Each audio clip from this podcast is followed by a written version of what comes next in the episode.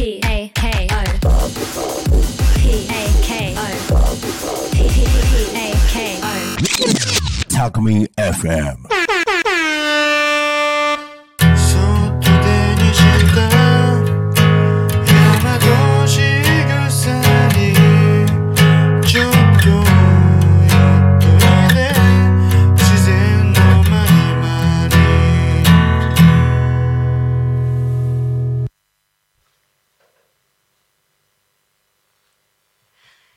さんこんにちは。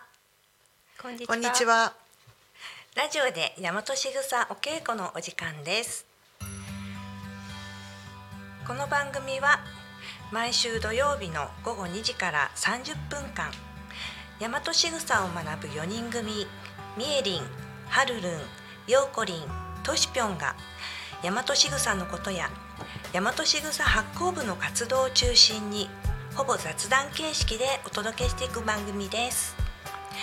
大和しぐさは暮らしの中に古くから伝え残されてきた諸作法や言葉。季節の祭事での型です。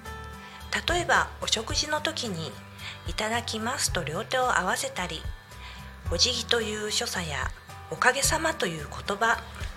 当たり前にしてきた日本の一つ一つの日常の仕草や言葉にはみんな意味がありますそして大和しぐさ発行部はお味噌仕込みや梅仕事栗拾いひまわり栽培など自然と楽しく遊ぶ部活動です本日5月27日はとしぴょんようこりんみえりん。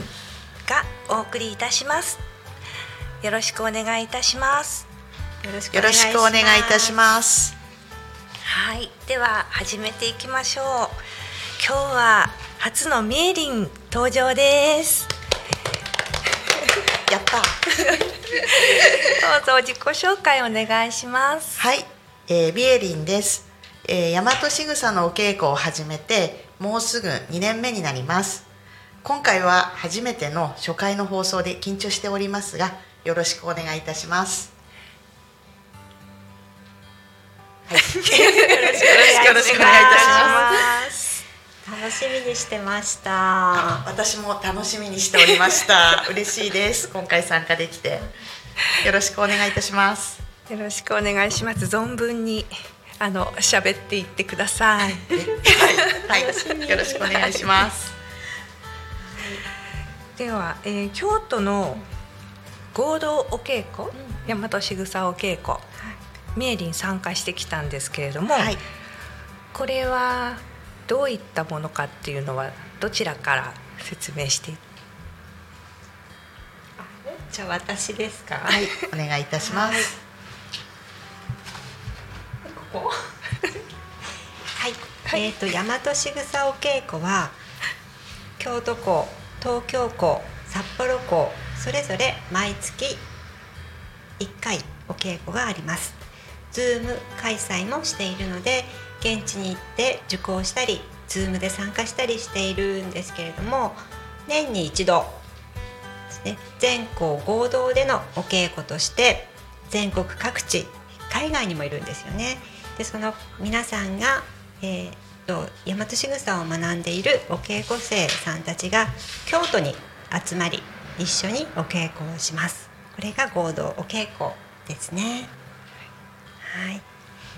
今回みえりんが参加してきたんですよね。はい、今回あの京都の合同お稽古に参加してきました。はい、ではあのお稽古の参加してきた、まあ、感想とかそういうのを含めちょっとお話できたらなと思います。はい、お願いします。えっと、内容なんですけれども、まあ、食事の作法ですとかあとナンバー歩きえあと名刺の交換そして次の日に正式参拝をしたのでそういった話を含めお稽古をしてきました、えーその中で、まあ、トシピョンとヨーコリンは、まあ、今までのお稽古の中で食事の作法についてたくさん学んできていると思いますが、えー今回は、えー西洋のお食事の作法について、えー学んできました。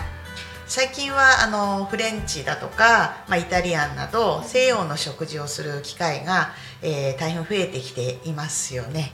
えーその中で、えー大人になってからも例えば結婚式ですとか、えー祝賀会ですとかお呼ばれすることも増えるのでそういった時に、えーマナーについて、え知っておくととても役に立つかなというふうに感じました。そこで、えークイズ形式で今回はあのお二人に、えー答えていただきたいなというふうに思って考えてきました。よろしいでしょうか？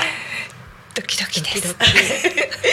それでは、えーまず一つ目、えー食事をする際にテーブルにあのお皿の上にナプキンが置いてあるかと思うんですが、はい。えーそのナプキンを取るタイミングは、えーどのようにえーしておりますか、えーお答えください。食事をするとき、はい どういったタイミングで、はい。えーナプキンを、えー手に取りどういうふうにするかというのをはい。お答えください。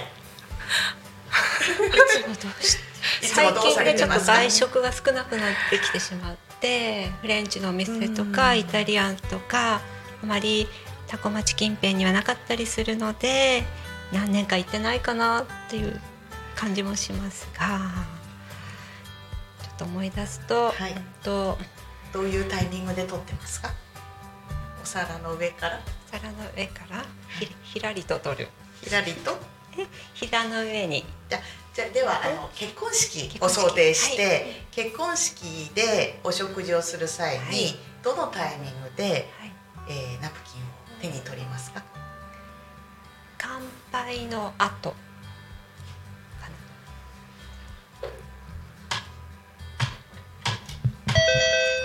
正解です。素晴らしい。素晴らしいですね、えー大勢の、えー時は乾杯の後に、えーナプキンを取るのが正解です。ドキドキ。はい、で では少人数の場合のそういった、えー、とお祝い会ですとか祝賀会の場合はどのタイミングで取るのがマナーあお作法というかマナーでしょうか、あちょっとなんか見たかうんうんとね思い出してください、と主催者はい、が手に取ったタイミン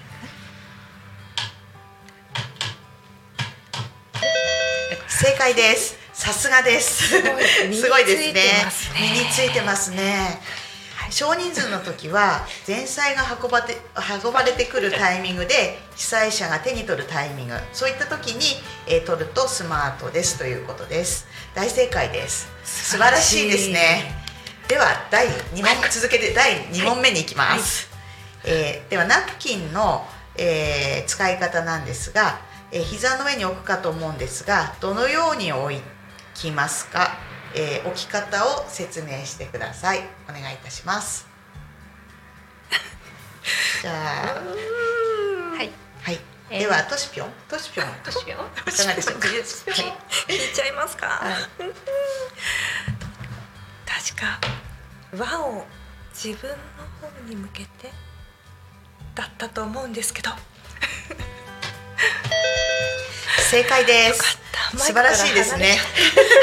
あのちょっと後ろに 下がっていったのが見えましたが大正解です、えー輪を自分の体側お腹側に置くというのとあとお子さんはよくあの首元のところにこうナプキンを置くのはいいんですが大人は NG ということでした。あとお着物の時は、えー帯のところまで、えー置くというのがあの正しいマナーということです。では、えー続いて、えーナプキンの口の拭き方どういうふうに拭くのがいいでしょうか？口。食事をする時のえーおお口にこう汚れてしまった時にナプキンを使って口元を拭くと思うんですが、えーどういう感じで拭きますでしょうか？こんな感じじ？実際にやってくれてます。正解です。はい。えっ、と手前を上げて中側で口を拭くのが正解です。で汚れが外に出ないようにしておけば綺麗な服も汚れないので、えーいいということでした。あとはじゃあまたもう一問。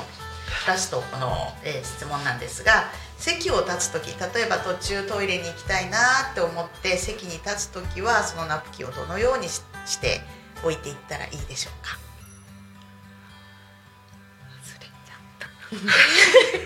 どうしようなんか聞いてたって言ってたけどな。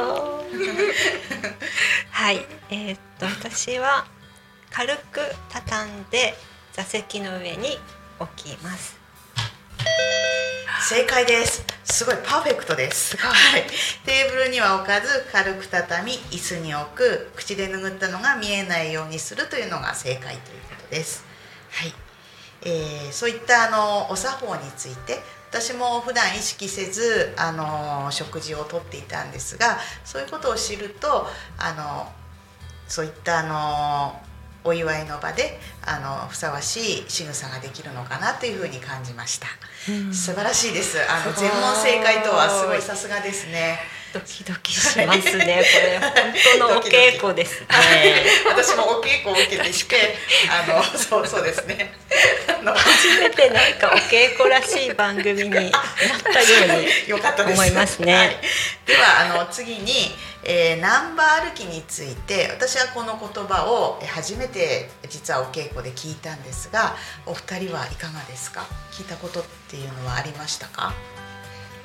私聞いたことなかったです。としぴょんはどうでした？か私は聞いたことがあってなんかこういう歩き方がいいんだよって聞いたことがあって、なんか自分で試してたりとかしてた時がありました。私は初めてあの聞いて、まあ、これはちょっとクイズ形式にはしではないんですがあの骨盤と平行に歩く歩き方ということでお稽古では、えー教えていただきました。でえっとまあ、骨盤ってなると、まあ、美脚だとか あのそういうのにもつながるのかなというふうに思いまして私も意識して、えー歩き方をその場で、えー皆さんと一緒にあのやったんですがなかなか正解にたどり着かず あのみんなあの意識はしてるもののあの難しいなというふうに感じました。ただ、えーこれは、えー、と手と足を一緒に出すことで姿勢がまず整う整うということとあとは江戸時代まで、まあ、今まあ、今と比べると、まあ、かなり歩いていたと思うんですが着物とかを着ているので、えー現代の、まあ、今の私たちと同じようにあの大ま 大股でっていう言い方はあれですけど大きく足を開いて歩いていると、まあ、着物もはだけてしまったり、えーするのでそういったあとは、まあ、あとは草履も履いていたりとか。やっぱり今と全然あの服装も違っていて、まあ、そういうのもあると思うんですが、えー工夫してあの歩いていたんではないのかなというふうに私は感じました。であとまああの飛脚さんっていうか、うんうんそういう人はあのスタミナが結構こう重要でこのナンバー歩きをすることでかなりそういうスタミナも持ってあのいいということも、えー聞きました。であと、えーお稽古の中で感じたのまあくあの久美先生の方からお話しいただいたのは、えー体が、まあ、ねじれてしまうと、えー素直な気持ちもねじれてしまうというふうに、あのお聞きしてあ確かにそうだなというふうに感じたんですがお二人はどうですか？ちょっと聞いていて、はい。ナンバ歩きが骨盤と平行に歩くって言ったけど実際にどんな感じの歩き方なんですか？あれ？骨盤って言ったよね。骨盤とあごめんなさい。肩を平行にでこうなここうねじれない。ように。ねじれるとあの体がねじれることもまあ心もはい。えっと、モデルさんみたいにこうフリフリってしないでそうですね。肩と腰を、はい。えっとねじらないように工夫して歩く。じゃあ右足出る時は肩も右足。そうですね。左足は左。肩が出る。でもそんなにねじらない。ねじらない。そこまでねじらずっていうとあれですか？こ体をねじらず体をねじらず上半身ははまあほとん体そどのままではい。小股でちょっとちょっと。そうですね。体をねじらないようにしてうまくちょっと説明できてるかわからないんですけど。えっ、とそうですね。仙骨が、まあ、自由になることが大切っていうふうにお稽古では聞いたんですけど。仙骨ってどこですか？仙骨。背骨の？うんと腰腰の下の一骨盤の？一番下？尾詳しく頸骨とかあっちのうんうん。方かな、まだよく見てないんですけど、はい。図解では。はい、あの、えーねじれていると、まあ、萎縮したり、まあ、縮んだりあとは反抗するという気持ちにもつながって、えー自由になっていると自由自在に、えー順応できるというふうにそういうふうにつながるというふうに学びました。はいえーでででナンバー歩きっていうのは、まあ、自分に向き合うこととか、まあ、人を許すこともできるということで、えー皆さんと一緒に本当にナンバー歩きをしたんですがやはりこう聞いてるのと実際やるのってかなり違って難しかったんですけれども、まあ、意識してあの今は歩くようにしております。はいはい、そういったお稽古も教えてみんなで練習したいですすねね。みんなでね着物を着て。はい着物で参加いいですね。いいですね。私も着物あのこちらの大和しぐさを始める前まではお着物を着る機会が全くなかったんですが、えーお稽古を始めるようになってあの着物を着る機会も増え、とても嬉しく思っております。はい。この間は着物は着たんですか？この前はあの傷あのスーツで した。ははい。確かお正月か。あそうですね。あの茨城でのお稽古の時は、あのあの着付けをしさしていただいて着物で参初めて着物で参加することができました。とても嬉しかったです、はい、お二人は着物とか結構着た着る機会ってありますか？最近なかなかね着る機会がなくって、でもお正月に初詣二人で着物行きましたよそうですよね。ねああ、成田山にそうですね。ね行きましたね。来ました。一人で着れるようになるにはちょっと修練がまだまだ頑張ります。私もあの着物を着る機会を増やしていけたらなっていうふうに思っております。はい。はい。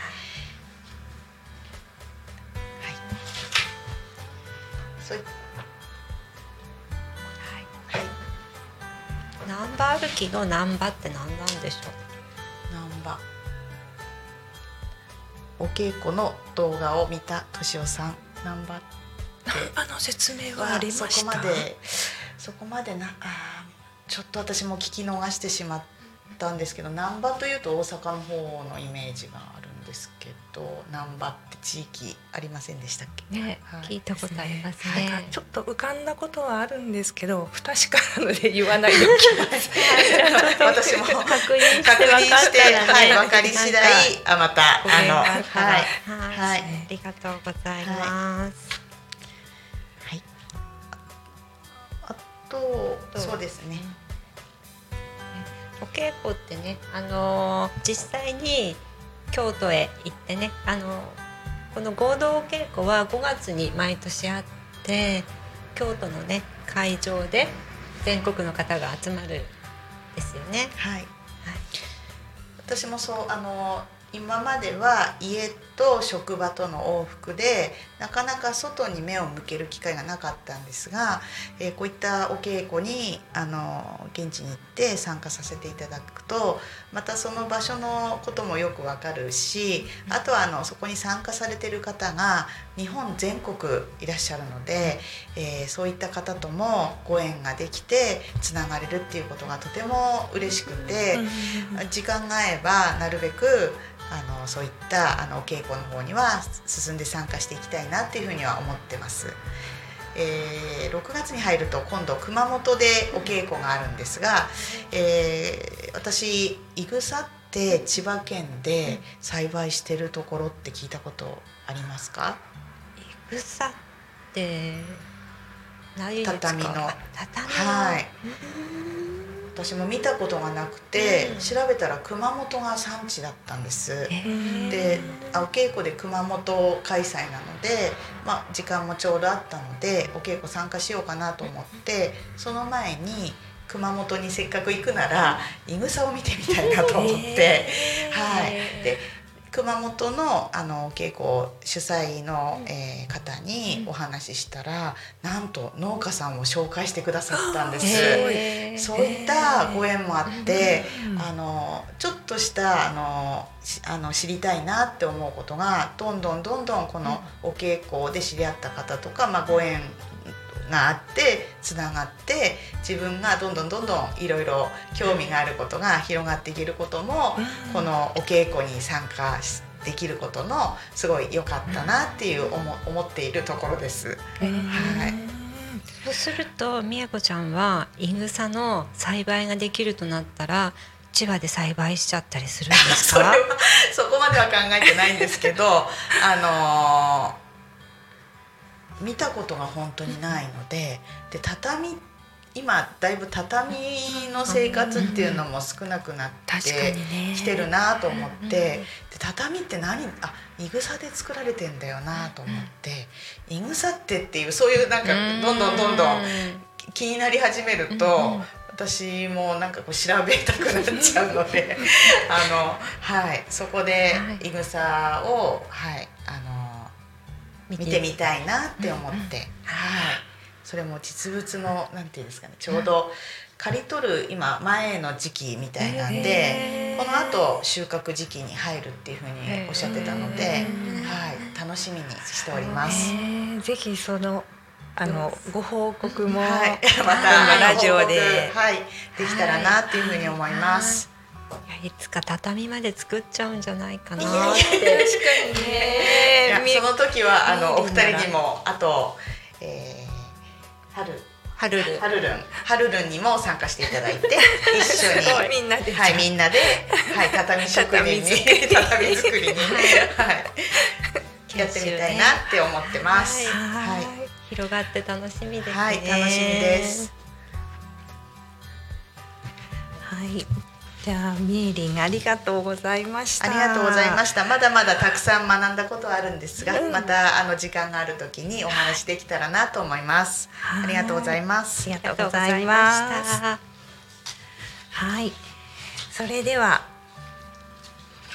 今日の大和しぐさのコーナーです みたかったんですこれ。いい音ですね。いい音です。はい、えっ、と、はい、えっ、と、え今日の大和しぐさは、えー順番を守るです。これは、えっと、大和しぐさを伝えてくださっている辻中久美さんの大和しぐさ日めくりカレンダーですね。こちらは1ヶ月31日毎日の大和しぐさが紹介されています。本日27日は順番を守るです。では、はい、ちょはい、では27日大和しぐさ順番を守る。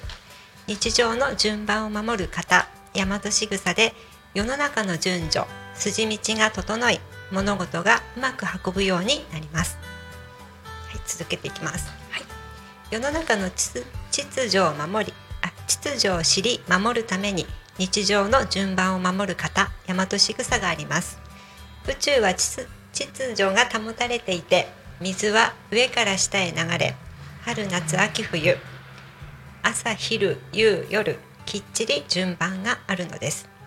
引力がなくなると体の機能が乱れ気候が乱れると自然が破壊され夜中に起きていると体内時計が乱れ体調が崩れます。人はこの宇宙自然の秩序と同じように順番を守ることで共鳴し合っているのです。電車やバスに乗るときは順番に並ぶ。上座下座を下座下座？下座 を守る。会食などでは主役が先に箸をつける。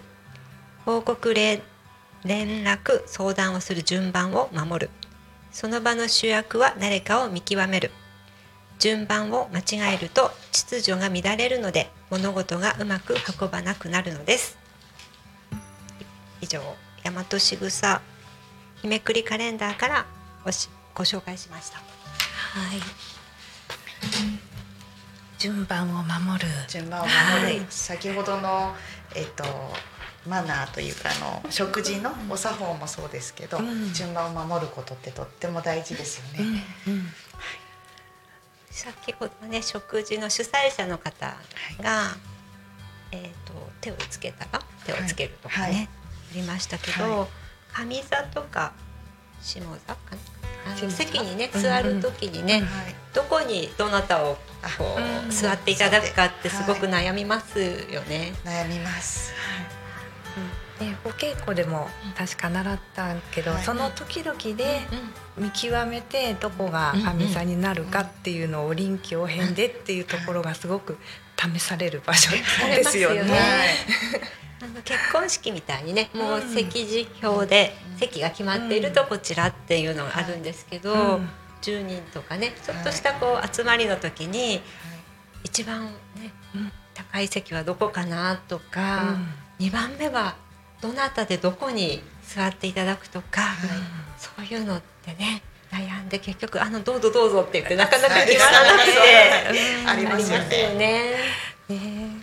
でもそういうのをこうさっさとあの整えるっていうか、その順番を整えてその時々でいけるようになるとなんかす素敵だな。素敵です。ね。そうなりたいです。うん。ね。本当ですね。あの前回だっかな？よよこりんがその宇宙の流れに沿って生きるっていうのはどういうことだと思いますかっていう質問をしてくれたと思うんだけどこういうこともそういうの順番を守るっていうことさっきのねじれないっていうのも一緒で同じその宇宙の断りとかにのに沿って生きるっていうことにつながってるなとちょっと思いました。はい、素晴らしい。素晴らしいです。あのここでえっと水が上から下に流れるっていうのは本当に自然なことですよね。うん自然の中で水がね、こう水の川の流れだったら逆に流れるってなかなかないことですもんうんね。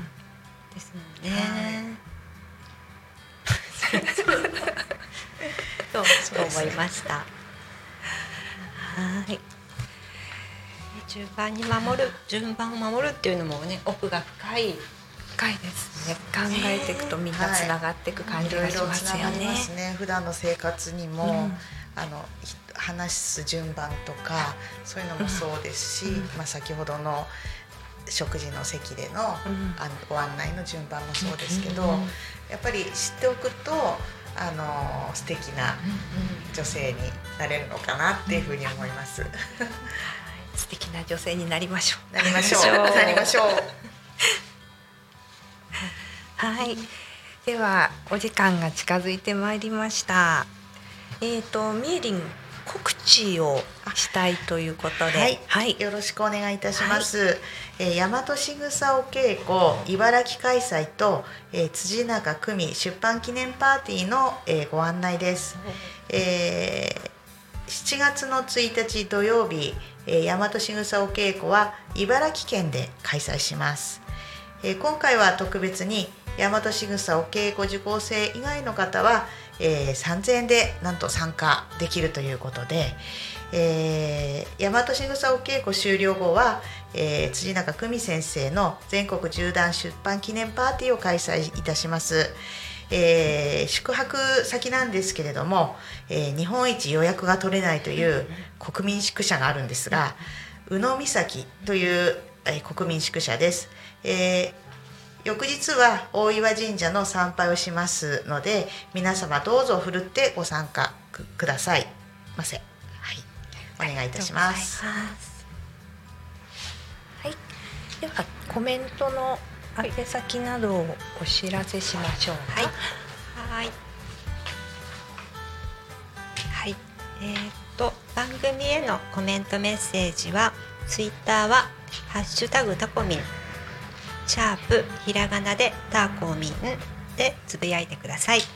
メールでメッセージをいただく場合はメールアドレス fm アットマークタコミンドットコムタコミンの子は C です。ファックスでのメッセージはファックス番号047974の7573です。たくさんのメッセージお待ちしております。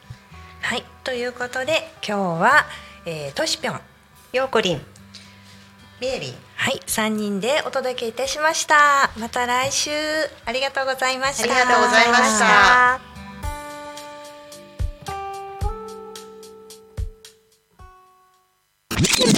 Talk Me FM.